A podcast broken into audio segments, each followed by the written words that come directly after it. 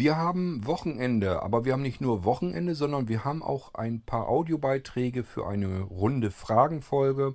Ich würde mal sagen, wir starten mal mit euren Fragen und schauen mal oder hören mal, ob mir dazu irgendwelche Antworten einfallen. Musik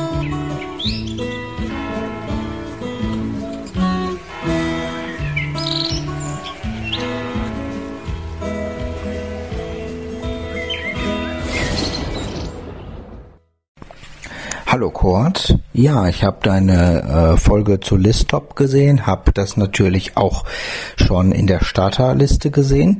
Sehr schönes Programmchen. Ähm, da kommen ja jetzt doch immer mal wieder kleinere Sachen hinzu. Ist immer schön zu beobachten. Ähm, ich gehe mal davon aus, dass ich diese Funktion bei meinem Notebook dann ja schon dabei haben werde. Denke ich mal. Ne? Oder liege ich da falsch? Weil das wird ja erst noch eingerichtet. Äh, dann brauche ich das nämlich nur auf dem Nano und auf dem Nano Sense nachzurüsten. Das wäre ganz cool. Ähm, ja, aber schön, dass es da doch immer wieder mal so kleine Gimmicks gibt. Das sind doch immer so Sachen, die die Blinzeln-Systeme weiter aufwerten. Ähm, eine ja, Anmerkung hatte ich noch und zwar nochmal zur Folge betreffend Desktops und Notebooks. Du sagtest, es ist gar nicht so das Problem, äh, Komponenten auszutauschen, wenn was kaputt ist und so bei Desktops und eben auch bei dem Nano. Äh, freut mich prinzipiell, aber ähm, eine Sache sollte man da natürlich immer bei bedenken. Korrigiere mich, wenn ich falsch liege und das ganz anders ist, aber es gibt ja Leute, die sagen sich auch, ich äh, pack mir jetzt in ein paar Jahren oder was ein neues Board in den Rechner und vielleicht neue Komponenten dazu, dann passt das. Dann ähm, ist das äh, unter Umständen vielleicht billiger als ein neuer Rechner oder so.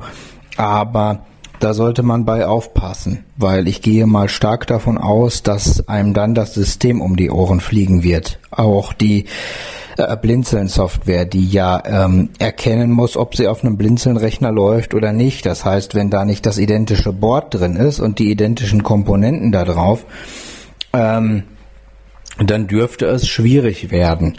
Sollte man vielleicht anmerken, ähm, für den Fall, dass äh, sich da jemand noch keine Gedanken zugemacht hat. Ich habe mir da Gedanken zugemacht und ich denke mir, das muss ja irgendwo auch verifiziert werden.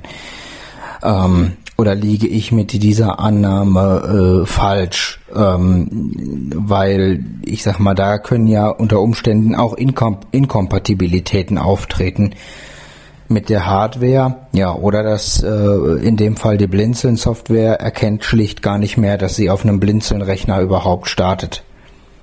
Ähm, das sind so Sachen, die sollte man, wenn man das vorhätte, ähm, äh, sollte man das vielleicht mit, äh, ja, mit einrechnen, mit bedenken. Wie gesagt, es sei denn, du korrigierst mich. Okay, das war nur noch mal eine Anmerkung, die ich äh, doch noch wichtig fand für den Fall, dass da jemand drüber nachdenkt. Ciao. Wenn man so weit geht, dass man das Mainboard mit mehreren Sachen austauschen möchte, dafür gibt es eigentlich nur einen einzigen Grund und das wäre, wenn man so wie ich äh, mal irrsinnig viel Geld in das Gehäuse gesteckt hat. Ich habe mir vor, ich weiß nicht wie viel Jahrzehnten äh, einen Tower gekauft, einen Sky Tower, ähm, der hatte ganz fette Dämmungen überall drin. Ne? Also jede Wand, jedes, alles, was nach außen irgendwie dringt. Ich weiß gar nicht, das war sicherlich 1,5 Zentimeter dick oder sowas. Und das war eine ganz besondere Beschichtung. Dieser Tower hat so viel gekostet, also nur der leere Tower hat so viel gekostet, äh, wie das, wo sich andere normale Menschen den ganzen komple äh, kompletten PC für kaufen. Mir war aber auch gleich klar, okay, ich kaufe einmal solch ein Gehäuse, damit das eben keinen Krach macht und weil das Gehäuse natürlich auch super war. Das hatte eine Schiebetür, die konnte man nach oben ziehen, da waren die ganzen äh, Laufwerke nicht nur staubgeschützt, sondern eben auch wieder geräuschgedämmt. Auch die Klappe, diese Schiebetür von innen, die war gedämmt. Ähm, dann waren die Gehäuselüfter und sowas alles, das waren alles äh, Super Silencer, ähm, also extrem leise sollte das Ganze sein. Das war es auch mit dem ersten Computer, den ich dort äh, eingebaut habe. Beim zweiten, äh, ich weiß gar nicht mehr, da hatte ich irgendwie was äh, von den Lüftern hier nicht richtig hingekriegt. Da brauchte ich andere Lüfter. Habe ich gar nicht so super leise Dinger gekriegt. Und der zweite Lüfter, äh, zweite PC, den ich dort eingebaut hatte, der war gar nicht so irrsinnig leise. Also ähm, Tatsache ist jedenfalls dieses Gehäuse. Nur das Gehäuse hat äh, etliche hundert Euro gekostet. Und ähm, ja, das war auch der Grund, weswegen ich mir die Teile dann gekauft habe, weswegen ich das austauschen wollte. Einmal habe ich das auch gemacht, das heißt, einen PC, den habe ich rausgeschmissen, habe einen neuen eingebaut. Beim nächsten PC ist es wie teilweise so oft, was mir dann passiert. Ich kaufe mir die Sachen ein, lege mir die weg und ähm, nehme mir vor, das irgendwann mal zu bauen für mich. Und bin dann da nie zugekommen, weil ich mich immer um andere Sachen, um die PCs anderer Leute gekümmert habe. Das ist ja jetzt auch so, Niklas. Du hast ja jetzt deinen Nano mit i7 drin. Der steht bei mir auch so. Da ist eine schöne fette SSD drin. Da ist Arbeitsspeicher drin. Ist alles fertig. Ich könnte ihn so anfangen zu installieren. Komme ich nicht zu, weil äh, mir natürlich wichtiger ist, dass ich eure Rechter fertig kriege. Ähm, ja, und so habe ich irgendwo noch ein saugeiles Mainboard mit einem AMD-Prozessor und sowas. Das habe ich alles hier noch irgendwo liegen. Auch den Lüfter dazu und ich weiß gar nicht, Arbeitsspeicher glaube ich nicht, aber das hatte ich mir alles schon hingelegt. Das sollte mal wieder in diesen Tower rein. Ja, und als ich dann den Nano entdeckt hatte, hatte ich keinen Bock mehr. Da wollte ich diesen ganzen großen PC nicht mehr haben, samt des, der neuen Teile, äh, die ich dort eigentlich einbauen wollte. Das heißt, ich habe den ganzen kompletten alten Tower als äh, da was drin kaputt ging, habe ich einen kompletten Tower hier rausgeschmissen und habe mir einen Nano gekauft. Damals noch mit dem i5 drinne ähm, und habe den dann auf dem Tower-Gehäuse gestellt, auf dem Braid Tower, wo die ganzen Festplatten drin sind. Mir ging das wirklich auf den Sack, dass immer, wenn man irgendwas machen wollte, so musste man an diesen blöden, riesigen, großen Tower unterm Tisch krabbeln. Da waren äh, zig Strippen drin, das heißt, man konnte nicht mal eben einfach den Tower-PC ähm, unterm Tisch und daraus, das war auch ein Sky Tower, der ging wirklich bis unter den Tisch drunter. Da war vielleicht ein Zentimeter Platz oder so noch dazwischen. Das heißt, wenn ich den raushaben wollte, musste ich immer rumfummeln und rumprökeln, bis ich das Mistding da unter rausgekriegt habe. Dann rennt man, das macht man natürlich nicht bei jedem Kleinkram. Also was macht man? Man kriecht unter den Tisch, ist wirklich unwürdig. ähm, dann hat man die Seiten, das Seitenteil abgezogen ja, und dann geht es nämlich auch schon wieder los. Dann äh, sagt man sich, okay, da musst du wahrscheinlich, wird das noch nicht klappen, da musst du gleich nochmal dran. Lass mal das Seitenteil abgezogen, schaltet man ihn ein, dann fummelt man wieder in der Software rum, dann vergisst man das Seitenteil wieder ranzuschrauben und so weiter und so fort. Das war also wirklich alles etwas, was mich einfach nur genervt hat. Deswegen habe ich den großen PC rausgeschmissen und äh, den Nano dann genommen.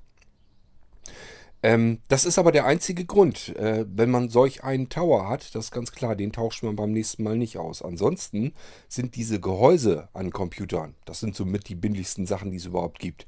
Ich habe hier schon einen Tower gehabt, äh, die haben 15 Euro im Einkauf gekostet. Die habe ich einfach mal eingekauft, weil ich wissen wollte, was ist das eigentlich. Und dann habe ich gemerkt, okay, das ist halt dünnes Blech, klar, aber vom Prinzip her ist das ansonsten das, was wir bei den 0815 Standardcomputern auch so haben. Wenn man einen normalen Computer bestellt, da kein besonderes Gehäuse zu haben will oder sowas, dann sind das so ungefähr diese Tower-Gehäuse. Die sind gar nicht so wahnsinnig teuer. Die kosten 20, 30 Euro, ähm, ohne Netzteil dann natürlich, aber trotzdem teurer sind die Dinger gar nicht. Es bringt also überhaupt nichts, da die Teile zu kaufen und die dann da einzuschrauben. Äh, das macht das ganze Ding nicht wirklich billiger. Da kann man besser, wenn man einen alten Computer hat und der ist nicht kaputt, kann man besser den alten Computer jemanden vermachen oder verkaufen. Selbst wenn man nur vielleicht bei eBay noch 50 Euro für kriegt, lieber den PC weg, als dass man da irgendwie versucht, äh, noch Teile wieder reinzuschrauben. Also es bringt eigentlich nichts, ähm, es sei denn, man hat wirklich äh, ja, entweder ein teures Gehäuse, wenn man es auswechseln will, oder aber äh, das Mainboard in diesem PC ist wirklich kaputt und man kauft sich das identische Mainboard, weil die Teile dann alle wieder dazu passen und damit ich das System nicht neu installieren muss. Das ist das Einzige, was mir so einfällt, wo sich das lohnt, das Mainboard auszutauschen. Und sonst hast du natürlich recht, fliegt ja alles möglich um die Ohren. Ähm, sprich, Windows wird als erstes meckern, hier, Moment mal, ich habe hier ein neues Mainboard. Ähm, geht so nicht. Ich kann mit der Lizenznummer nicht klarkommen. Oder aber, na gut, die Blinzeln-Software, da will ich mir jetzt gar nicht so einen großen Kopf drum machen.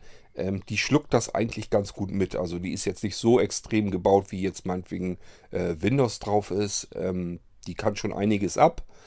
Äh, aber gut, ähm, ich kann natürlich jetzt auch schlecht erklären, äh, was die alles abgreift, um sich zu schützen, dass er auf dem Blinzeln-Computer ist.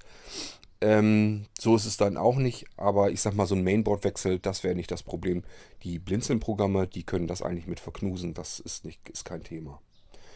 Ja, ansonsten, ähm, wie gesagt, es bringt eigentlich, je älter die Rechner werden, je weniger bringt das, was äh, die Teile auszutauschen. Äh, wenn man was nachrüsten will und sowas, kein Thema. Oder wenn man sagt, der Computer an sich ist noch gut, ist aber eine alte Festplatte drin, eine SSD bringt dann auf alle Fälle was.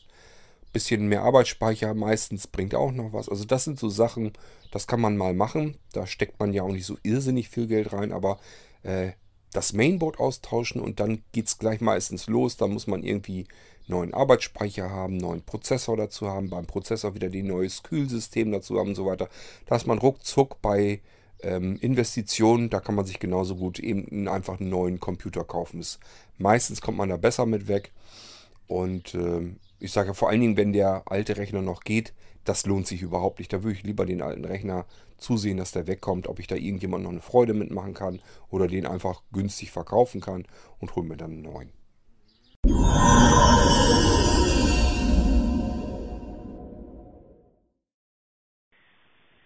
Eine Frage, eine S-Nachricht.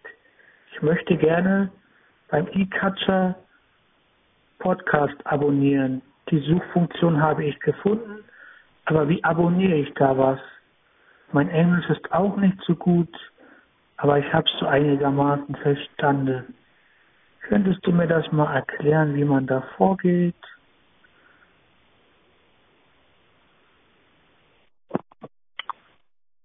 Ähm, Gunnar, ich nehme mal an, dass du das bist. Ich vermute es nur, weil Name ist ja nicht genannt, aber ich gehe mal davon aus, dass du das bist. Ähm, ich wollte das immer mal in einer speziellen, kompletten Folge. Ich wollte eigentlich den Eyecatcher direkt mal vorstellen.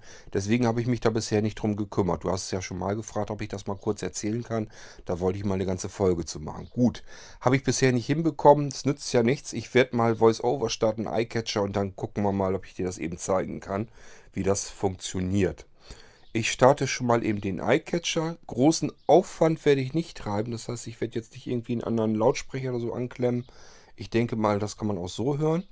Ähm, und äh, ich werde jetzt bloß mal eben ähm, VoiceOver starten. Soweit ich weiß, wenn ich VoiceOver starte, hört die Aufnahme kurz auf. Aber gut, das sehen wir dann. Edit, Taste. So. 17.31 Uhr. Jetzt muss ich aber nochmal eben die Aufnahme gehen, um zu gucken, ob er noch aufnimmt. Das sieht gut aus. Dann gehen wir wieder zurück. So, müsste es eigentlich gehen. Also, Gunnar, wo du hin musst, unten am Rand sind ja die ganzen Registerkarten. Also diese, der sagt ja mal Tabulatoren.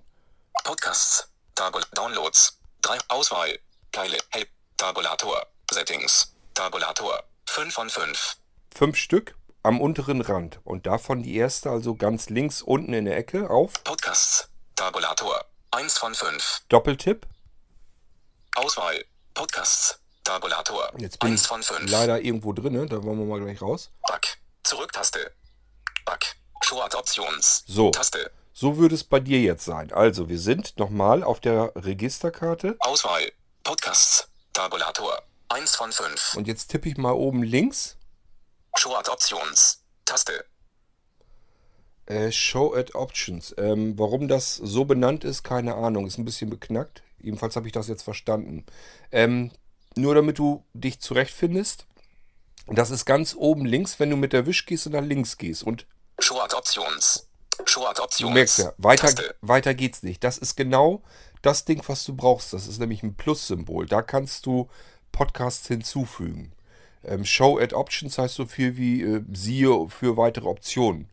Ähm, also, hier, wenn du jetzt ganz links oben das erste Element bist, es geht nicht weiter mit der Wischgeste nach links. Short Option, Short Ne? Options. Du hörst es. Taste, Dann Doppeltipp machen. Short Hinweis, Add No Content. So. Ähm, add no content heißt, heißt das, äh, sagt er jetzt als Überschrift. Also füge neuen, neue Inhalte hinzu. So, und jetzt gehst du mit der Wischgeste nach rechts. Find Podcast Schrägstrich Episodes. Taste. Find Podcast Episodes. Ähm, also hier kannst du nach Podcasts suchen. Das ist erstmal schon das Erste, was ich immer machen würde, bevor ich mich irgendwie mit einer URL oder so rumfummeln will. Vorteil ist bei Finde Podcasts ist immer, ja, brauchst bloß eintippen, was du suchst. Das Ding ist an die iTunes, also an die Apple Podcasts, nennt sich das ja neuerdings, Bibliothek angeschlossen und sucht dort nach Podcasts. Und da sind ja fast alle verzeichnet. Also das ist immer so das Erstbeste, was du machen kannst. Da kannst du einfach dann eintippen. Wir gehen erst einmal eben das Ding hier durch und dann fügen wir einen hinzu. Der nächste wäre Add Podcast Manually. Taste. Add Podcast Manually. Das heißt, manuell einen Podcast hinzufügen. Das ist das. Da fragt er als nächstes nach einer Internetadresse zu dem ähm, ähm, RSS-Feed. Wenn du also ein Feed hast, eine Adresse, eine Internetadresse zu diesem Podcast, kannst du die dann hier einfügen. Ähm, wichtiger Tipp, erst die Adresse kopieren in die Zwischenablage auf dem iPhone und dann hier auf den Menüpunkt gehen, weil iCatcher erkennt automatisch, da ist eine Adresse in der Zwischenablage. Dann nehme ich die mal und dann füllt er dir das vorher aus. Dann brauchst du es nämlich nur noch zu bestätigen und musst es nicht von Hand eintippen. Also, äh, wenn du eine Art Internetadresse hast, willst du die hinzufügen, machst du hier drüber Add Podcast Manually. Ich sag, lass ihn das nochmal ansagen. Add Podcast Manually. Taste. So, dann nehmen wir noch eins weiter. Podcasts on Device. Taste. Podcasts on Device. Äh, ich habe das noch nie ausprobiert. Ich nehme mal an, das sind die Podcasts, die ich schon äh, in dem, im Apple Podcasts drin habe, die eben auf dem Device, auf dem Gerät schon drauf sind. Die kann ich hier wahrscheinlich mit importieren. Ähm, so, apropos importieren, wir gehen mal in den nächsten Eintrag. Import. Taste. Import. Wir können ja die komplette Ad äh, ähm, Liste exportieren in eine Datei. Äh, ich habe meine Liste schon mal zur Verfügung gestellt in der Potsau. Wenn man die jetzt hier drüber importieren würde, kann man das auch machen und äh, dann hat man sämtliche Podcasts, die ich so habe, in seinem iCatcher drin. Was haben wir denn noch? Browse the Web. Taste. Browse the Web. Da kannst du jetzt also im Web, äh, in, in einem internen Webbrowser reingehen und kannst dann äh, herumsurfen und wenn du irgendwie diesen Podcast RSS-Feed, wenn du den gefunden hast oder aber da irgendwie auf einen Link oder sowas gehen kannst, dann kannst du hier mit äh, halt über diesen Webbrowser darüber äh, das Ding reinholen. Das sind aber alles so Sachen, ja, das sind so Sonderfälle. Wir gehen mal in die ersten beiden. Das sind eigentlich so die, die du am meisten brauchst. Das ist einmal dieser hier. Add Podcast Manually. Taste. Das ist, wenn du eine Adresse hast, schon hast, fertig hast, äh, dann kannst du die hier eintippen. Und äh, das komfortabelste ist immer das hier. Find Podcast Schrägstrich Episodes. Taste. Gehen wir mal rauf. Doppeltipp. Find Podcast Search. Z-Region for Podcast Search. Taste. So, Podcast Search. Ähm, ich mache mal Wischgesten, weil ich jetzt nicht weiß, wo der Fokus ist. Podcast Search. Überschrift. Ah, gut. Ist die Überschrift. Ähm, nochmal Wischgeste nach rechts. Dann. Taste. Ähm, dann. Ah ja. Dann äh, ist, wenn du fertig bist, sind wir ja noch nicht. Auswahl. Titel. Taste. 1 von 2.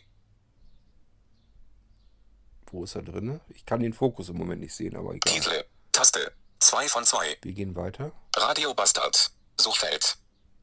Ah, Zum hier. Da hab ich, ja, da habe ich Wolfstein zuletzt gesagt. Also wir sind hier jetzt in dem Suchfeld drinne. Da musst du auch hin. Da ist ein Suchfeld drinne. Ich gehe mal eben, ich lösche das mal eben draus. Cleartext. Taste. Suchfeld. Bearbeiten. So. Search for Podcasts. Zeichenmodus. Einfügemarke am Anfang. Search for Podcast. Da musst du rein. Das ist deine Suchmaske. So, und ähm, da geben wir mal irgendwas ein. I. Ida. I. R. R. G. G. E. E. N. N. D. D. W. W. A.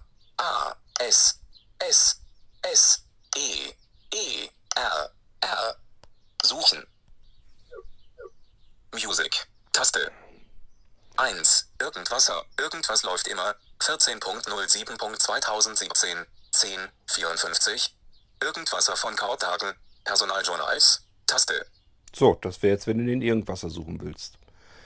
Ähm, ich hatte ja schon mal gesagt, Irgendwasser, irgendwas läuft immer, ist der Podcast, der zuerst äh, veröffentlicht wird. Und ein bisschen nachziehend kommt dann hier auch schon der zweite Eintrag zum Großes Vorschein. E. Explicit. Aktion 2. Irgendwasser. Der Podcast. 14.07.2017. 6. 56. Blinzel Media. Gordhagen. Personaljournals. Taste. So, wenn er, Aktionen verfügbar. wenn er Irgendwasser der Podcast sagt, dann ist das das, was über Blinzeln läuft in der MP3-Version. Ist egal, was du jetzt suchst. Die werden hier aufgeführt, wenn er das findet, wenn das bei Apple in der Bibliothek drin ist. Und er sagt ja auch äh, weitere Aktionen verfügbar. Das heißt, wenn du jetzt einen Podcast ausgewählt hast hier in der Liste, ich gehe mal weiter. Großes E3. Podcast. Irgendwas ist doch immer. 02.03.2013. Cool, den 9, kenn ich gar nicht. 53. Unknown. Comedy. Taste. Den werde ich jetzt mal einfach Aktionen abonnieren. verfügbar. So, äh, also Aktionen verfügbar, Doppeltipp machen. Wenn du jetzt diesen Podcast abonnieren willst, Doppeltipp machen. Hinweis. The last release date for this podcast was 02.03.2013. Did you still want to impart it? Ich habe jetzt nicht genau zugehört, was er wollte. Warte mal. The last release date for this podcast was 02.03.2013. Ach Did so. you still want to impart it? Das macht der iCatcher nämlich auch. Hier kriege ich eine Warnung, dass die letzte Se ähm, Episode 2013 war. Das heißt, das scheint ein toter Podcast zu sein. Da gibt es keine neuen Folgen mehr. Dann kriegt man eventuell eine Warnung. Ähm, gut, aber Import. Taste. Cancel. Taste. Cancel. Taste. Cancel. 1. Irgendwasser. Irgendwas läuft immer. Also den werde ich dann nicht abonnieren. 14.07.2001. Ich nehme mal den Irgendwas. Irgendwasser. 1. Hinweis. You are area die subscribe to this podcast. ist ganz klar, den habe ich schon ähm, abonniert. Deswegen kriege ich hier auch hier eine Warnung. Wenn alles gut ist, der Podcast ist aktuell, es kommen neue Folgen immer regelmäßig rein, gibt es auch keine Warnung. Ist jetzt nur, weil dieser hier abonniert ist und der andere war eben zu alt. Continue. Taste. Da gehst du dann drauf, wenn er so eine Frage stellen sollte. Details. Back. Zurück-Taste. So, das ist aber jetzt der Bildschirm, in dem wir normalerweise kommen. Wenn alles flutscht, wenn der Podcast aktuell ist, wenn du den noch nicht abonniert hast, wenn alles in Ordnung ist, dann kommst du gleich rein. Ansonsten kriegst du diese Warnmeldung, die ich eben auch bekommen habe. Aber ansonsten landest du sofort in diesem Bildschirm. Da stehen wir jetzt auf Back und ähm, ich gehe mal mit der Wischgeste nach rechts. Details. Admissing. Taste. In Irgendwasser wirft Kurt Hagen viele bunte Themen in den Bereichen Technik, Kommunikation, Hard- und Software aus eigener und fremder Entwicklung, Sicherheit, Heimautomatisierung, sehr persönliche Gedanken und Geschichten. Neues und Altes rund um die Plattform Blinzeln und noch anderes mehr in einen riesigen akustischen Mixer und heraus kommt ein vielfältiger und facettenreicher Podcast mit informativen und unterhaltsamen Inhalt. Produktion, Blinzeln Media, Gordhagen, Kontakt, podcast at. Feed, http, Schrägstrich, Schrägstrich, Irgendwasser, Podcast, blinzeln.org oder http, Schrägstrich, Schrägstrich, mp3 Irgendwasser, Podcast, blinzeln.org, Irgendwasser, denn irgendwas läuft immer. So, das heißt, man bekommt erstmal eine Beschreibung. Die macht nicht jeder, der podcastet natürlich so ausgiebig, aber ähm, naja, kommt trotzdem mal vor. Darunter sind noch weitere Details. Kategorie, Personaljournals, Type, Audio, Lastreliaset, 14.07.2017. Da würde ich immer nachgucken, wann die letzte Episode war. Wenn die nämlich schon Jahre her ist, dann macht es meistens gar keinen Sinn, den überhaupt noch zu abonnieren. Äh, wenn ein Podcast irgendwann 2013, so wie eben die letzte Folge hatte, dann kann man ihn fast schon äh, ignorieren, es sei denn, man will gezielt jetzt die alten Folgen gerne mal hören. Episodes 278. Feed URL http schrägstrich schräg 1 iw 278a endlos Musik mit Moditzer 14. So, dann kommen wir in die Folgen rein. 2017, Das interessiert aber alles nicht. 54, 1 21 Doppelpunkt 23 So, ähm, wir sind nämlich über eine Schaltfläche drüber hinausgekommen, wo wir subscriben können. Subscribe heißt immer, ja, äh, anmelden, also dass man ihn abonnieren möchte. Ähm, ich gehe mal wieder nach oben in die erste Schaltfläche, als wir in diesen Bildschirm gekommen sind. Das war Back Zurücktaste Bug. Das ist so, wie wir hier in diesen Bildschirm reinfliegen. So, jetzt musst du aufpassen, Gunnar. Wir sind ja über diesen Hinzufügen. dann äh, Find Podcast und dann sind wir, haben wir die Suche eingetippt. Dann haben wir in den aufgefundenen Podcast einen Doppeltipp gemacht, weil wir den abonnieren wollen. Und dann landen wir in diesem Bildschirm und die erste Taste heißt Back, wenn wir nämlich wieder zurück wollen. Jetzt machst du eine Wischgeste nach rechts, dann kommen, äh, kommt die Überschrift dieser Seite hier. Details. Details.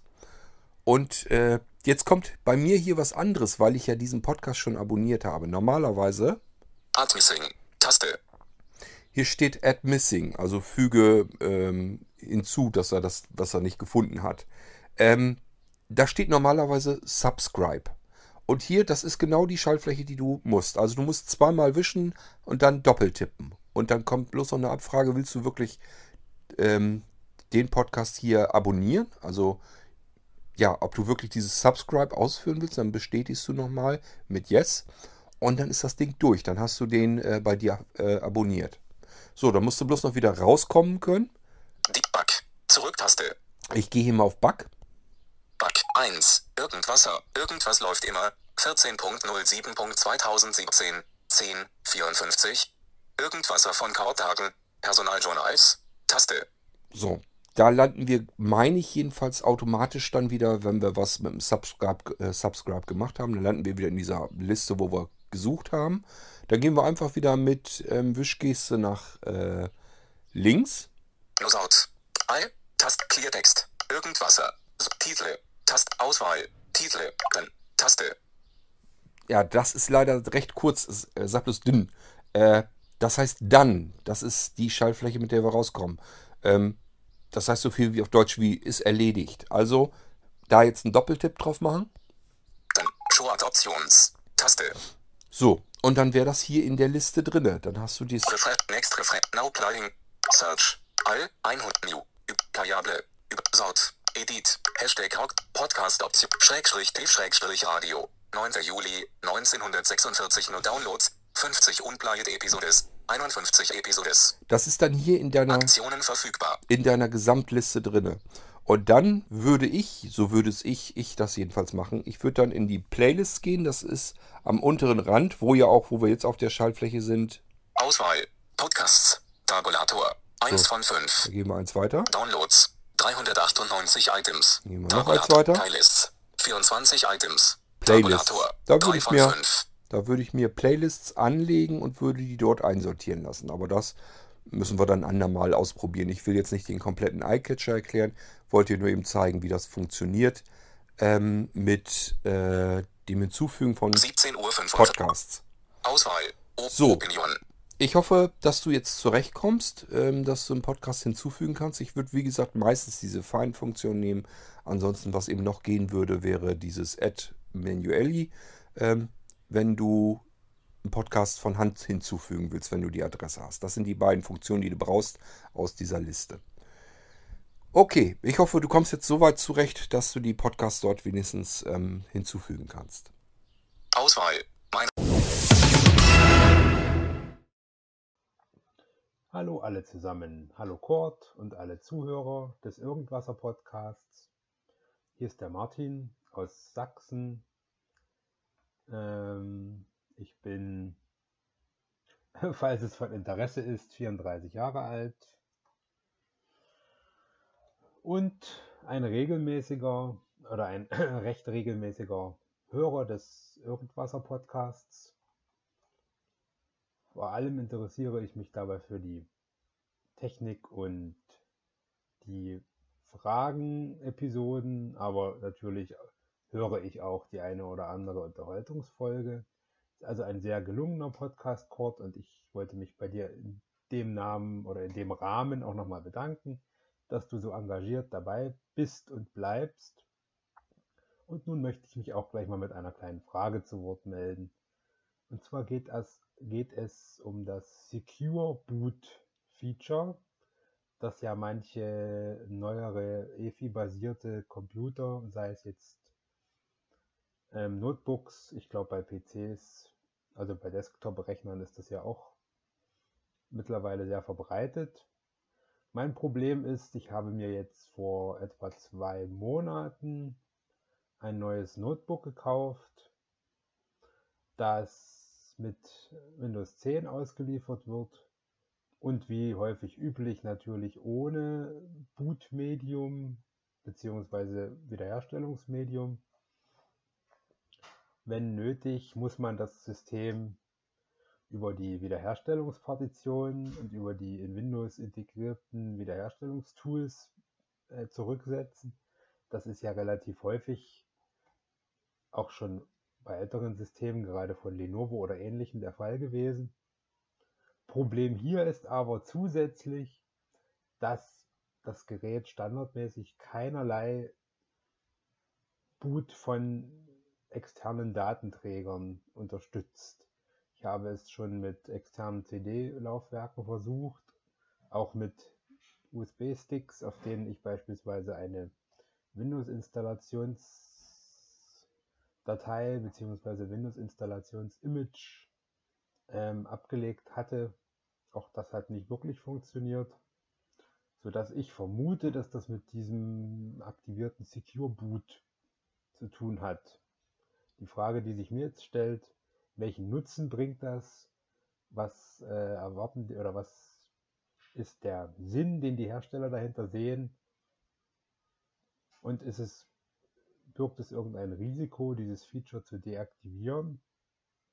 Gord, vielleicht kannst du dich dazu mal äußern, wie du das siehst. Dann wünsche ich euch allen noch einen schönen Tag und bis bald mal wieder. Tschüss. Dann mal herzlich willkommen im Irgendwasser Podcast, Martin. Schön, dass ich von dir mal was höre. Ähm, ja, gehen wir mal auf Secure Boot zu. Äh, was will der Hersteller damit? Es gibt natürlich wieder zwei Dinge. Einmal die offizielle und einmal das, was man dem Hersteller ein bisschen unterstellen könnte.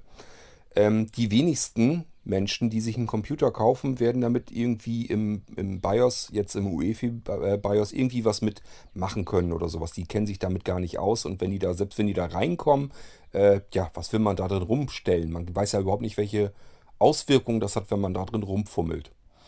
Ähm, offizielle Version der Hersteller ist ganz klar. SecureBoot soll sicherstellen, dass du nur einen Windows 10 Installationsdatenträger einlegen kannst und von dem kannst du starten. Er soll also nur von Windows, am liebsten in Windows 10 booten können. Alles andere äh, soll gar nicht funktionieren. Was ist passiert? Ähm, es gibt ja in jeder Firma Computer, Rechner für, äh, in einem Firmennetzwerk. Und wenn man in diese Firmen, in die Firmennetzwerke rein wollte, haben viele findige Leute sich gedacht, ich probiere das einfach mal aus. Ich präpariere einen USB-Stick so, dass ein Computer davon starten kann ähm, oder auch gestartet wird. Und wenn ich da erstmal reinkomme, dann komme ich auch in das Netzwerk der Firma rein und kann dann zum Beispiel ein Loch aufstoßen übers Internet oder wie auch immer und kann dann zusehen, dass ich vielleicht alle Daten, die ich greifen kann in dem Netzwerk, in dem Firmennetzwerk, dass ich mir die irgendwie übermitteln kann. Die haben also USB-Sticks präpariert und haben die einfach vor der Firma auf den Parkplatz geschmissen. So, und dann gibt es leider tatsächlich genügend Mitarbeiter, die sind halt, die kommen morgens auf der Arbeit an und sehen auf dem Parkplatz, oh, liegt ja ein USB-Stick. Muss ja hier irgendjemand verloren haben aus der Firma. Wer das wohl ist, was das wohl ist, gucke ich mir gleich mal an. Nehmen das Ding mit rein, setzen sich vor ihren Rechner, wollen arbeiten und äh, stecken in diesen Stick rein. Wenn sie es vorher machen, hat man vielleicht das Glück, dass der eventuell sogar den Rechner wirklich gleich von dem Stick gestartet hat. Das hat ähm, äh, haben die PC-Hersteller relativ früh dann ähm, deaktiviert. Früher war es ja wirklich so, du konntest einen Stick reinstecken und dann hat der Computer davon gestartet. dann ging man dazu über im BIOS voreinzustellen, dass die Rechner nicht automatisch von einem USB-Stick starten, sondern dass man sich das in der Reihenfolge erst nach oben legen muss, sodass man erst einmal rumfummeln muss im BIOS. Das hat aber immer noch nicht ganz viel gebracht, weil natürlich jeder zugesehen hat, dass man von USB-Stick auch wirklich starten kann. Ähm, dann hat man das irgendwann, und das ist heute immer noch so, äh, rausgenommen, sodass man äh, eine bestimmte F-Taste drücken muss, um überhaupt in ein Boot-Auswahlmenü zu kommen. Das wird übrigens bei dir derselbe Fall sein. Das heißt, einfach so von einem USB-Stick starten wirst du nicht können an deinem Rechner. Äh, du wirst eine Taste drücken, direkt nach dem Einschalten. Was du also tun musst, erstmal damit du überhaupt vorankommst, damit du weiterkommst, ähm, Du müsstest dieses Secure Boot, das schaltest du aus, damit du beliebige Sachen eben starten kannst. Auch wenn da jetzt ein Group Loader äh, hintersteckt oder ähm, irgendwas anderes. Äh, ja, nehmen wir mal an, du hast jetzt beispielsweise so ein Molino ähm, Live-System, mit dem du starten möchtest, weil du den Computer vielleicht wiederherstellen möchtest, kontrolliert per Screenreader. Dann könnte man ja ein Molino Live-System vom Blinzel nehmen, steckt man rein, ja, Rechner startet nicht, bringt einem ja nichts. Also muss man Secure Boot erstmal ausschalten, denn die Molino Live-Systeme, die starten alle mit dem Group Loader. So, wenn man das schon mal hat, ist, ist schon mal zumindest möglich, äh, ein Molino Live zu starten, äh, wenn die Secure Boot ausgeschaltet ist im äh, UEFI. Jetzt muss man noch irgendwie aber dem Computer sagen, er soll eben von USB-Stick starten oder von einer externen CD. Das geht bei deinem Rechner ziemlich sicher auch, denn irgendwie muss ja irgendwann das Betriebssystem da mal draufgekommen sein. Man muss ja die Möglichkeit haben, das System auch mal komplett neu zu installieren. Das hat der Rechner immer noch, auch deiner. So, das heißt, du musst eigentlich nur gucken, welche F-Taste muss ich denn drücken. Es ist meistens eine F8 oder eine F11 oder eine F12 kann aber eben auch mal die F9 oder F10 sein. Aber meistens sind es die hinteren F-Tasten. Ähm, da würde ich einfach mal ausprobieren.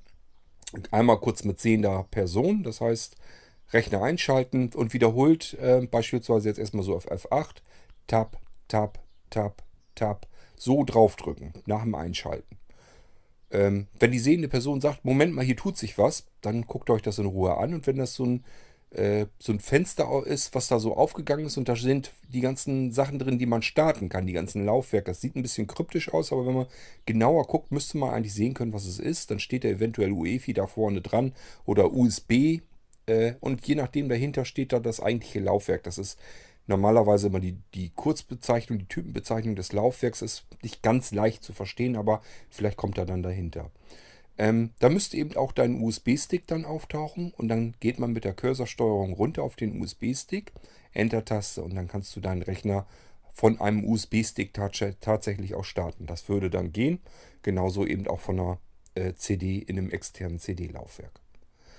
So, und wie gesagt, das Secure Boot soll einfach sicherstellen, dass du nichts anderes starten kannst, außer eine äh, wirkliche Windows 10 äh, CD, beziehungsweise DVD ist es dann ja.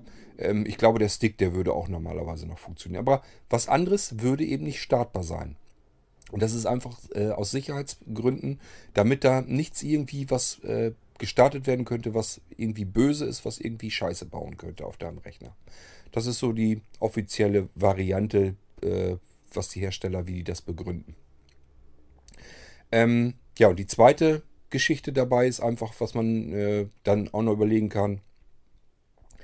Äh, ja, ich denke mal, das ist auch nicht ganz grundlos, dass die Hersteller sich so bemühen, ähm, dass, äh, dass du möglichst nichts anderes installieren kannst, gar nicht erst als Windows. Wie gesagt, die meisten kennen sich mit dem ganzen Kram ja gar nicht aus. Also Secure Boot drin. Oft wird es gerne auch noch ein ganz kleines bisschen versteckt im UEFI, sodass man da gar nicht so direkt drauf kommt. Ähm, ja, und dann will man beispielsweise sich ein Notebook kaufen. Das ist vom, das hat der Hersteller vielleicht ein bisschen vergünstigt anbieten können, weil er äh, von Microsoft Subvention gegeben äh, bekommen hat, weil er da eben Windows drauf knallt. Und äh, Microsoft sagt ganz klar, wenn wir ähm, hier euch unsere Lizenzen sehr billig lassen, damit ihr das bei euch auf die Computer mit draufdrücken könnt, dann müsst ihr auch sicherstellen, dass da nur Windows drauf kann und drauf ist. Ähm, das geht hin bis soweit. Ähm, ich denke hier an meine ähm, Molino-Computer. Da ist ja auch ein Windows 10 drauf. Äh, da wird dieses Secure Boot aktiviert und anschließend aus dem UEFI herausgenommen, sodass es gar nicht mehr umstellbar ist. Und das ist ziemlich dann. Da hat Microsoft also wirklich gesagt, wir geben euch so viel Geld dazu, also wir geben euch die Lizenzen quasi schon fast umsonst dazu dann seht ihr bitte aber auch zu, dass die Leute sich da gar nichts anderes auf diesem äh, äh, günstigen Computer drauf installieren können. Das also die andere Geschichte dahinter, dass ähm, Microsoft eben sagt, wenn ihr von uns schon die Lizenzen so billig kriegt, dann seht aber auch gefälligst technisch dafür zu, dann müsst ihr die Kompatibilitätsmodule aus dem UEFI rausnehmen. Die nennen sich, ähm, ich glaube, CPM wirklich, also Kompatibilitätsmodule. Ähm, das sind die ganzen Einstellungen, die man machen kann, um irgendwie den Rechner von irgendetwas anderem starten zu können und irgendwas anderes drauf installieren lassen zu können. Diese CPMs, die kann man eben äh, einstellen, die kann der Hersteller vorkonfigurieren und dann kann er sich anschließend sagen, okay, die fliegen jetzt für den Anwender aber aus dem UEFI raus. Das heißt, da ist nichts mehr einstellbar ja, und dann ist das Betriebssystem da so drauf. Dann kriegt man da eben kein anderes System mehr drauf. Das ist also dann ein echtes Problem. Und ähm, ja, das hast du bei deinem Computer jetzt auch. Das heißt, äh, der PC-Hersteller hat gesagt, für dich ist es sicherer, äh, du kannst da nichts anderes starten, somit kann da auch nichts schiefgehen mehr bei an deinem Computer. Und ähm, ja, und Microsoft kann sich sicher sein, dass du vermutlich immer äh, auf ewig diesen Computer mit einem Windows 10 drauf benutzen wirst, weil es eben gar nicht so einfach ist, da was anderes drauf zu installieren. Das sind so die Gründe damit. Äh, naja gut, und letzten Endes, solange du die Sachen noch umstellen und einstellen kannst, hast du eigentlich trotzdem noch gute Chancen. Ähm, das funktioniert dann durchaus trotzdem. Ich sage ja einfach die, die Secure Boot äh, deaktivieren und ähm, da musst du bloß noch rausfinden, welche F-Taste äh, du drücken musst, um das Early äh, Boot Menü ähm, hervorzubringen und dann musst du noch mit Cursorsteuerung deinen USB-Stick auswählen, Enter-Taste, dann kannst du davon auch starten. Das funktioniert dann. Das kann man auch blindlings hinbekommen. Ich kenne genügend, genügend blind, äh, blinde Menschen, die das hinkriegen. Das heißt, ähm, ja, du musst dir einfach nur die Schritte merken. Einmal mit sehender Person eben einstudieren, also Rechner einschalten, wie viele Sekunden ungefähr soll ich warten, bis ich die Taste ein paar Mal drücke. Äh, sind meistens so 6, 7 Sekunden und äh, dann drückst du halt die F8 oder F9, F10, F11 oder F12, je nachdem, welche Taste das bei deinem Computer ist. Dann kommst du in dieses Bootmenü, dann musst du dir nur noch merken, wie oft muss ich denn die Cursor-Taste runterdrücken plus Enter-Taste.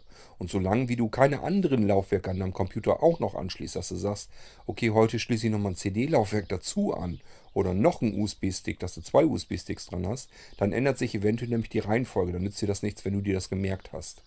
Aber ansonsten kannst du dir merken, wie oft muss ich Cursor runterdrücken und Enter und dann bleibt das so. Und so kannst du auch blindlings einen USB-Stick auf deinem Computer ähm, ja, starten. Ist zwar nicht ganz komfortabel, aber es geht. Ein dritter Gedanke, der vielleicht auch noch dazu kommt, ist ähm, ja der Hersteller. Die haben natürlich einen Support und der Support, der weiß natürlich aus, auch was äh, an Meldungen auf ihn zukommt. Das heißt, die haben ja ständig mit den Anwendern draußen auch zu tun. Per Telefon oder per E-Mail ist ja ganz egal. Und die merken natürlich auch, ähm, wo sind Probleme, die wir von Herstellerseite aus vielleicht schon unterdrücken können. Und da gehört, könnte ich mir sehr gut vorstellen, aller Wahrscheinlichkeit nach auch dazu, dass die Leute irgendwelche Rettungs-CDs reinpacken und davon booten wollen. Oder aber, ähm, ja, dann irg ja, irgendwelche Linux-Rettungs-CDs oder sowas. Und die Dinge haben es ja teilweise doch recht in sich. Die haben eine ganze Menge Funktionen.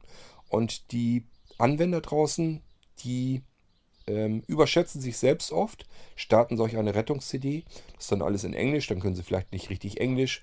Aber statt dass sie dann sagen, na gut, dann lasse ich da lieber die Pfoten davon und suche mir jemanden, der mir vielleicht wirklich helfen kann, fummeln sie dann eben drum in der Hoffnung, äh, dass sie irgendwas hinkriegen und sich dann sagen, naja, kaputter kann es ja eh nicht mehr gehen. Funktioniert ja eh nicht mehr das System richtig. Also fummel ich hier einfach mal rum, auf gut Glauben, dass ich es vielleicht wieder irgendwie wieder hinkriege. Dann geht es gar nicht mehr, ist alles im Eimer äh, sind vielleicht noch zusätzlich die äh, Service-Partitionen futsch. Die sind dann vielleicht auch noch platt gemacht. So, und dann ist irgendwann der Rechner, geht der dann gar nicht mehr. Dann will der Support mit dir, also kommt ja dann irgendwann der Fall, dass du vielleicht sagst, okay, ich rufe mal beim Support an. So, und dann wollen die mit dir das System zurücksetzen und merken, das funktioniert irgendwie alles nicht. Dann lassen sich die Rechner wieder herschicken und sehen dann, ja toll, ist ja alles platt gemacht auf der Festplatte. Kein Wunder, dass das jetzt alles nicht mehr geht, so wie wir uns das vorstellen. Und somit ähm, ist das für die auch nochmal ein guter Grund, das zu sperren, weil die einfach weniger Supportaufwand haben. Die Leute können keinen eigenen Blödsinn mehr machen und somit bleibt das System so, wie es ist. Für den Support bleibt das, heißt das nämlich auch, es bleibt im Griff. Wenn du jetzt anrufst äh, beim Support und sagst, mein System geht aber nicht mehr richtig, dann können die einfach sagen, ja, machen Sie den Schritt, den Schritt und den Schritt. Und dann wird das System automatisch wieder zurückgestellt in den Auslieferungszustand und dann können Sie weiterarbeiten. Und der, der Fall ist für den Support nämlich dann erledigt. Wenn du irgendwas dazwischen grätscht, weil du irgendwas anderes starten konntest und damit arbeiten konntest, wissen die nicht mehr, was ist hier jetzt passiert. Das System ist nicht mehr so, wie sie es ausgeliefert haben. Also auch nicht so, dass man es eben einfach wieder von Support-Seite, vom Service-Seite her des Herstellers wieder zurücksetzen kann. Macht also alles viel mehr Arbeit wieder. Und äh, wenn die ein paar von diesen Fällen hatten, dann werden die sich irgendwann sagen, ja, das müssen wir unterbinden, dass der Anwender draußen nicht mehr so einen Blödsinn machen kann. Und auch das ist wieder ein Grund für Secure Boot und alle anderen Einschränkungen, die man dann auf so einem Computer dann haben kann. Sind also verschiedene Gründe, die dafür sprechen, dass man das so hat. Ähm, solange man es deaktivieren kann, finde ich es nicht weiter tragisch. Ähm, können Sie von mir aus einbauen. Das ist immer das erste mit, was ich deaktiviere, Secure Boot. Ähm, und äh, dann, ja, so dass man eben vernünftig ähm, von USB und so weiter booten kann. Okay, so, ich hoffe, dass ich dir soweit ein bisschen äh, erklären konnte, wo das herrührt. Und ja, vielleicht meldest du dich ja irgendwann nochmal. Ähm, Würde mich freuen, von dir mal ab und zu was zu hören.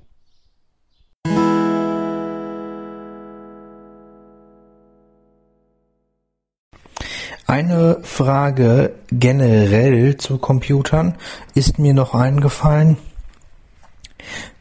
Und zwar, ähm, wie kann man überhaupt oder gibt es ähm, Möglichkeiten, äh, ja, einen Hardware-Defekt von einem Software-Defekt zu trennen? Oder gibt es Möglichkeiten, das selber zu erkennen oder auszuschließen, irgendwelche Optionen, mit denen man das ähm, bestimmen kann.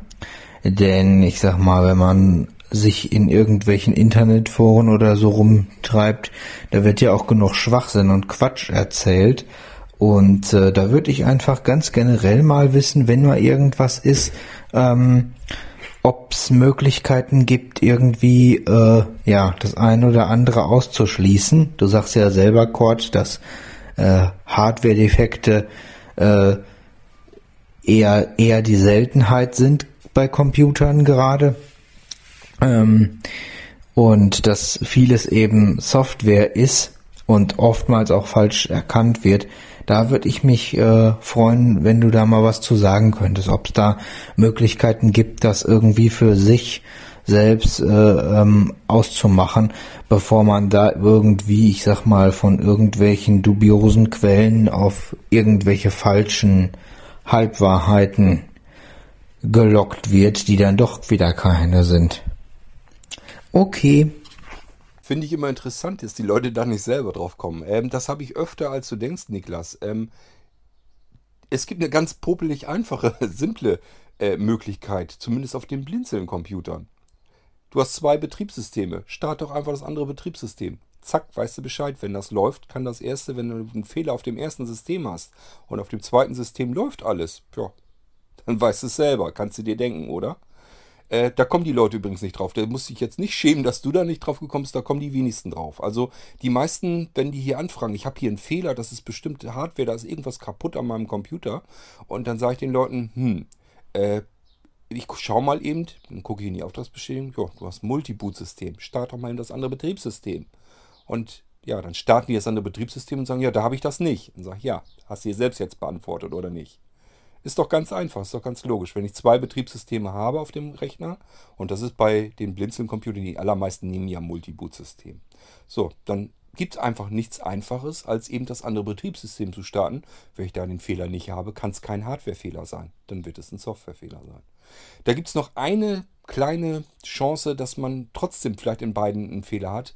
Und das wäre, wenn man denselben Treiber installiert hat und der Treiber einen Mist hat. Also wenn der Treiber irgendwie einen Schuss hat. Das kann noch passieren. Dann kriegt er auf beiden Seiten irgendwelche Fehler, aber ähm, das ist dann wieder so ein wirklich absoluter Grenzfall. Der ist so selten, den braucht man gar nicht weiter zu berücksichtigen. Ähm, ja, aber wie gesagt, das ist das Einfachste, was man machen kann. Eben einfach, wenn man ein Multiboot-System hat, ist das wirklich popelig einfach. Startet man einfach System Nummer 2 und guckt, ja, hier läuft alles.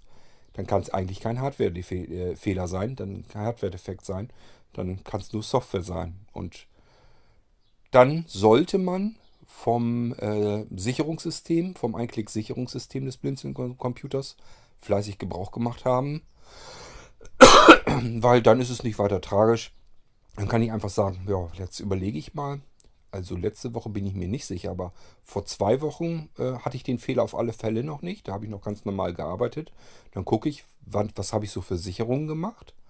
Und wenn das eine ist, die irgendwie davor erstellt wurde, ja, setze ich den Rechner auf die Stelle zurück und habe das System wieder funktionierend. Ist alles wieder picobello. Also ist alles gar nicht so schlimm äh, und ja, stimmt tatsächlich. Also die Hardwarefehler sind eigentlich die allerseltensten. Das ist ganz selten, dass, der, dass die Hardware defekt ist. Ich habe das ja bei Eva, ihrem Molino-Computer zum Beispiel, der spinnt ein bisschen rum einfach. Ich weiß das muss ich nachträglich aber eingeschlichen haben durch irgendwelche Updates oder weiß der Geier was. Bei mir schnurrte der eigentlich ganz gut, sonst hätte ich den garantiert auch nicht nach Österreich ausgeliefert, denn jetzt müssen wir irgendwie zusehen, dass ich das Ding hier wieder herkriege und äh, sie kriegt jetzt einen Aus Austausch. Ähm, also irgendwas ist bei ihr schiefgegangen. Ich weiß aber jetzt schon 100% sicher, das ist ein Softwarefehler. Das heißt, das Ding muss ich einfach wieder resetten, da kommt das System neu drauf und ähm, dann wird der auch wieder laufen. Wird gar kein Problem sein. Ähm, das kommt also durchaus mal vor, aber ich sag, Hardwarefehler sind wirklich ganz, ganz extrem selten. Ist aber das erste, wo jeder Anwender sofort dran denkt, wenn irgendwie was bei ihm nicht richtig geht, dann sagt er sofort, Computer ist kaputt. Da ist irgendwas kaputt, das muss jetzt repariert werden. Ich habe noch Garantie drauf. Wie kann es überhaupt sein, dass ein Computer nach schon einem Jahr überhaupt kaputt gehen kann? Äh, das muss man sich alles so durchaus mal mit anhören. Ähm, ja, da muss man wirklich sagen, ja, hast du denn mal das zweite System gestartet? Nee, wozu? Computer ist kaputt. Ja, mach mal trotzdem. Ja, dann startet das zweite System. Hm, hier geht alles. Ich sage, ja, dann ist der Computer nicht kaputt. Dann ist dein System kaputt. Dann hast du irgendwas zerschossen, weiß der Geier, was hast irgendwas installiert, was da nicht drauf gehört oder irgendwelche Updates haben dazwischen gegrätscht. Äh, ist egal, wenn du Sicherung selber schon gemacht hast zwischendurch, setzt du auf, dort, auf den Stand zurück dann sagen ganz viele leider, ja, nee, Sicherung habe ich mich nie mit befasst. Ich habe das immer so benutzt. Ich sage, ja, dann hast du Pech gehabt, dann musst du den in den Auslieferungszustand zurückbringen. Sei froh, dass ich den wenigstens gesichert habe. So, und dann kannst du den Rechner noch zumindest in den Auslieferungszustand zurücksetzen. Das heißt, man startet in das zweite System und äh, schnappt sich dann mit Drive Snapshot den Auslieferungszustand. Der ist immer gesichert in jedem Fall. Und äh, hat dann zumindest den Zustand wieder her. Das heißt, der Computer funktioniert wieder, habe ihn aus der Ferne sozusagen repariert. Ähm, aber ja, man hat natürlich wieder alles, was man danach am System gemacht hat, wenn man keine eigenen Sicherungen hat. Das ist dann natürlich nicht so schön, aber da kann ich euch dann auch nicht mehr helfen. Ich kann schlecht bei jedem Einzelnen vorbeikommen alle zwei Wochen und sagen, jetzt machen wir hier mal schön gemeinsam eine Sicherung. So klappt es leider noch nicht. Ich werde mir mit dem anderen, mit dem neuen Sicherungssystem sicherlich noch was einfallen lassen, dass das im Hintergrund ab und zu mal automatisch irgendwie was mit absichert. Äh, da lasse ich mir irgendwas nochmal einfallen, dass man da auch noch was machen kann. Ähm, weil ich denke, äh, wenn man eine Sicherung hätte, äh, eine halbwegs regelmäßige, vielleicht zwei, drei verschiedene Stände, dann äh, wäre das alles gar kein Problem. Dann könnte man wirklich sagen, okay, mein System geht jetzt nicht mehr richtig. Ich habe mich aber gar nicht um Sicherung gekümmert. Was mache ich denn jetzt? Dass man trotzdem eben gucken kann, äh, ja, sind Sicherungen automatisiert im Hintergrund gelaufen und schnappst dir halt eine davon und kannst ihn dann wieder dorthin zurücksetzen und alles ist wieder gut. Normalerweise ist dann die Freude eigentlich immer ganz groß, als wenn man jetzt wieder ganz von vorne anfangen müsste. Nun gut, ähm, tja, äh, Niklas, habe ich dir ja gesagt, bei deinem, in deinem Fall einfachste von der Welt. Einfach das andere System starten. Wenn das geht, kannst du schon von vornherein davon ausgehen, das kann kein Hardware-Defekt sein.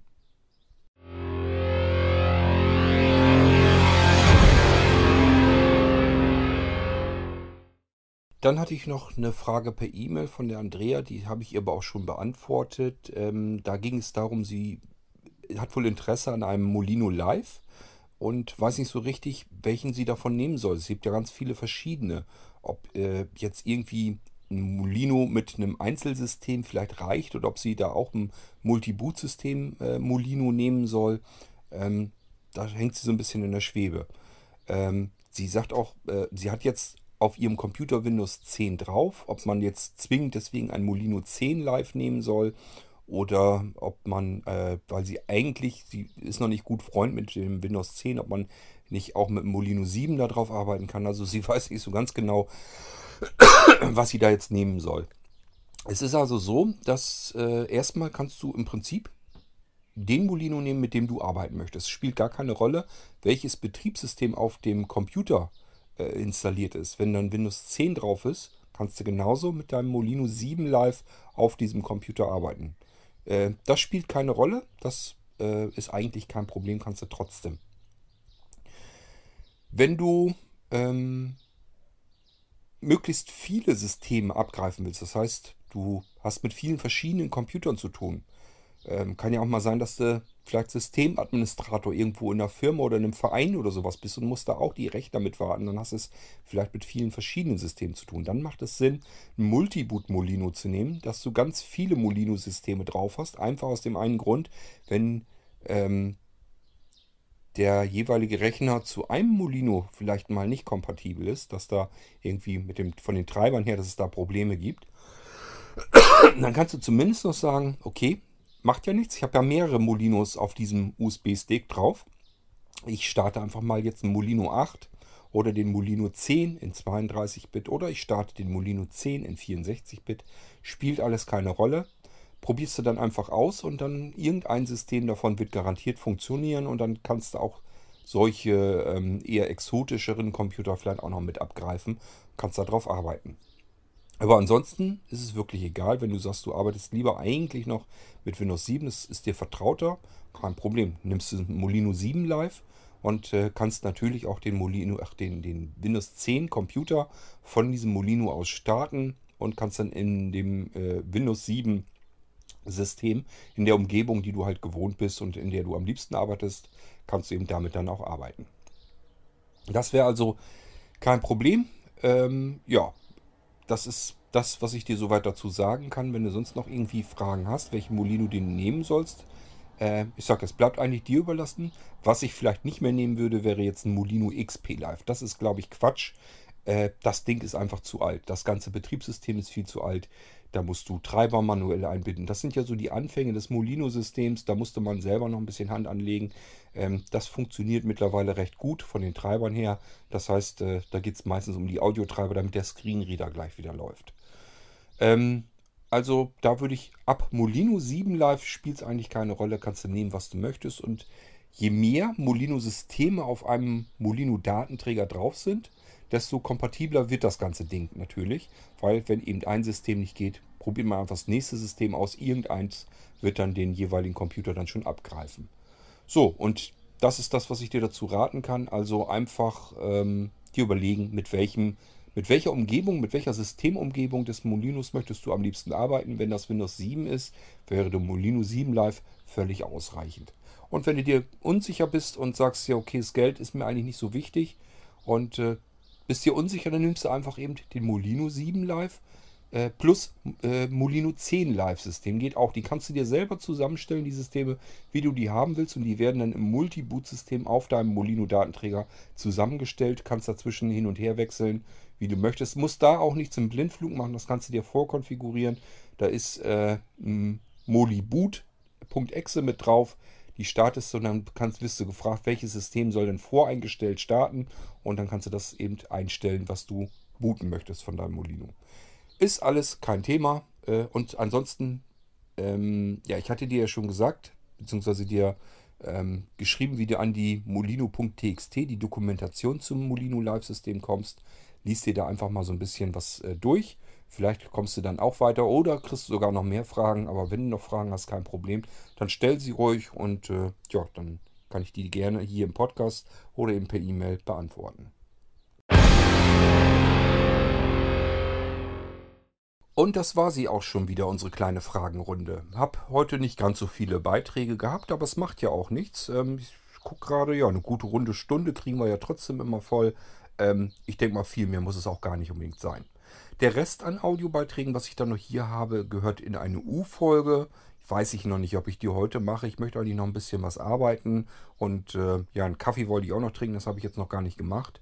Ähm, schauen wir mal. Wenn ich wirklich noch Zeit habe und ich komme dazu, mache ich vielleicht noch eben eine U-Folge hinten dran. Ansonsten knalle ich euch die morgen oder übermorgen um die Ohren. Ähm, ja, wir haben jetzt Samstag und somit kann ich euch ein super tolles Wochenende wünschen. Wir haben morgen Besuch zum Grillen. Äh, tja, und heute wollte ich eigentlich noch ein bisschen was tun. Ich bin an der Software übrigens bei. Ähm, Dennis, falls du hier zuhörst, du wolltest ja diese Geschichte haben, mit der du die Favoriten vernünftig verwalten kannst, die Internetfavoriten. Aber da kann man auch alles andere auch mit verwalten. Ich bin da mittendrin und äh, es macht schon einen relativ ordentlichen Eindruck. Ich muss bloß noch gucken, so ein paar Sachen will ich noch reinbauen. Also nicht, dass du denkst, dass es ähm, dass ich es vergessen hätte. Da bin ich am Gange. Zwischendurch mache ich mal, mal wieder ein paar Handschläge da dran. Und äh, ich hoffe, dass ich dann irgendwann mit dem Ding mal fertig werde. Und dann kriegst du das nachgeliefert. Okay, äh, ja, und somit kann ich euch ein schönes Wochenende wünschen. Wir hören uns bald wieder. Und ich würde mal sagen, macht's gut. Bis demnächst. Tschüss, sagt euer Kurt Hagen.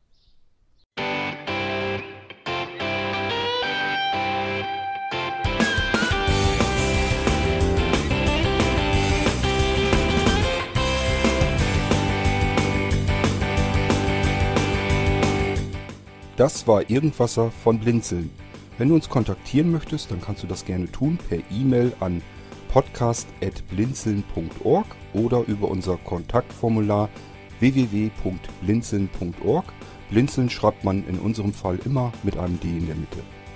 Wenn du möchtest, kannst du uns sehr gerne auch einen Audiobeitrag auf unseren Podcast Anrufbeantworter sprechen.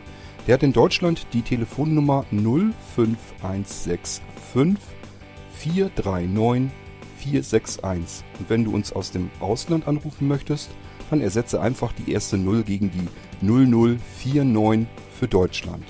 Wir bedanken uns für dein Interesse und freuen uns schon darauf, wenn du auch beim nächsten Mal wieder mit dabei bist.